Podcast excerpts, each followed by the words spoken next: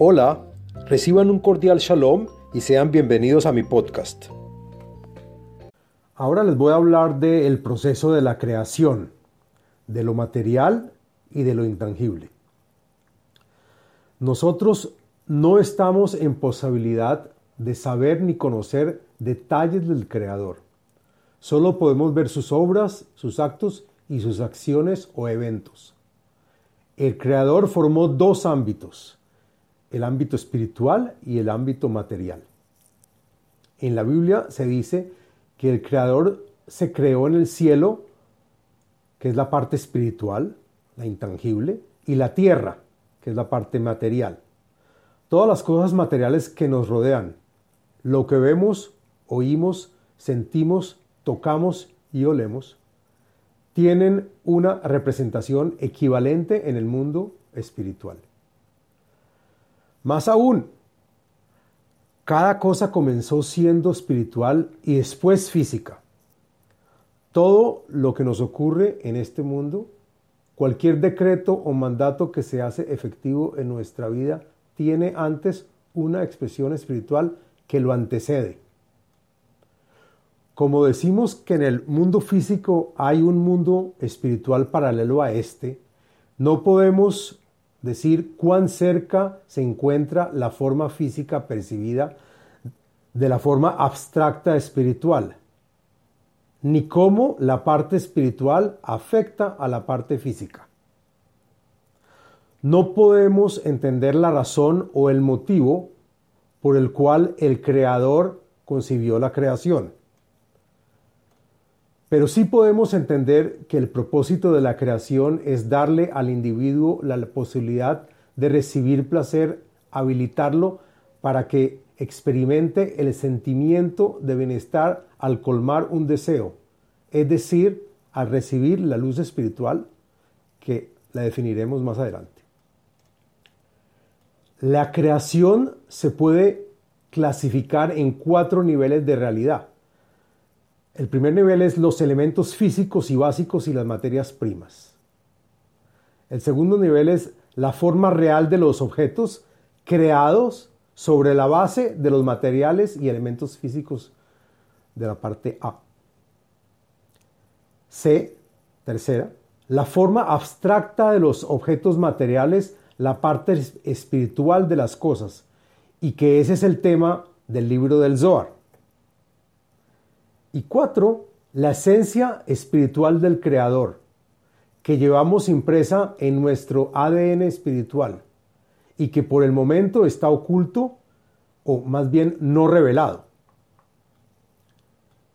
El Creador hizo o creó tanto la parte espiritual llamada luz espiritual, que es el proveer y el dar, y también hizo la parte material llamada Kli, que es la receptora de la luz, que también la vamos a explicar más adelante.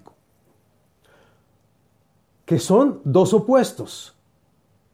Decimos que esas dos partes son indispensables en la creación, estos dos opuestos.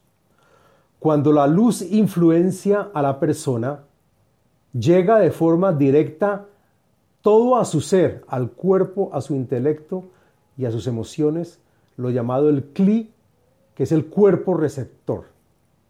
La luz espiritual no es tangible ni se ve, pero sus propiedades son reflejadas en el cli.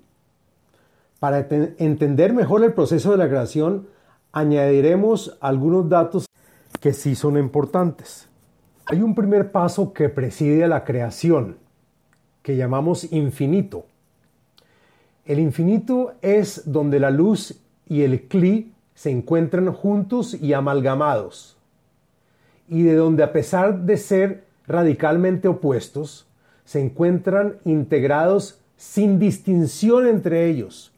La luz y el cli no pueden existir la una sin la otra. La luz fue creada en términos de algo que fue creado de algo que ya existía pues el creador existe antes del infinito. El Kli fue creado en términos de algo que fue creado de la nada, ex nihilo. con el propósito de ser parte de la creación. Partiendo del infinito, el creador realiza o concibe la creación por medio de la separación de estos dos opuestos, la luz y el cli. Una vez separados en la creación, el papel de la luz espiritual será la de expandirse o iluminar o vestir al cli. Sin cli no hay manera de recibir o ver la luz.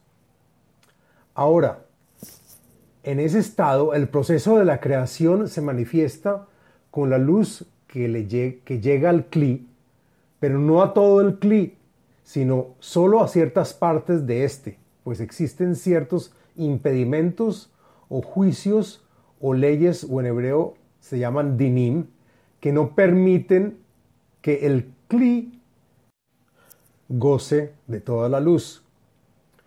Pero al cli le es imposible existir solo sola sobre la base de juicios, leyes y edictos. Con solo los dinim el cli se rompe y no puede mantener o sostener la luz que le llega. No podríamos vivir en un mundo donde hay nada más que juicios y leyes.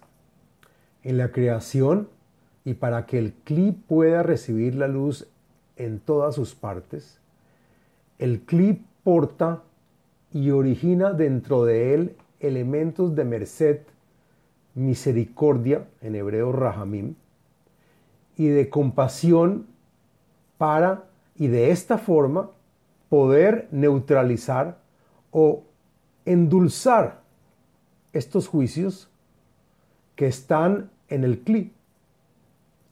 Al endulzar los juicios, la luz puede llegar a esas partes del cli sin quebrarlo.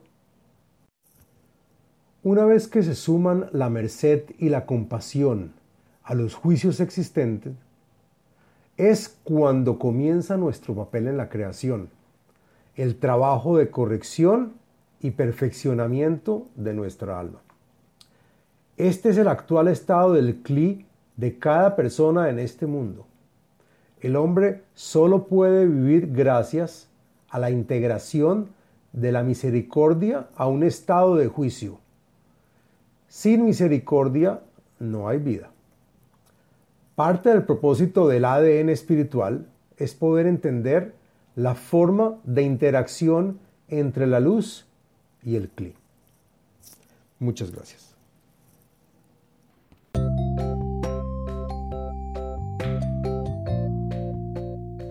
Les habló Abraham Eisenman, autor del libro El ADN espiritual, método de iluminación espiritual. Sitio web abrahameisenman.com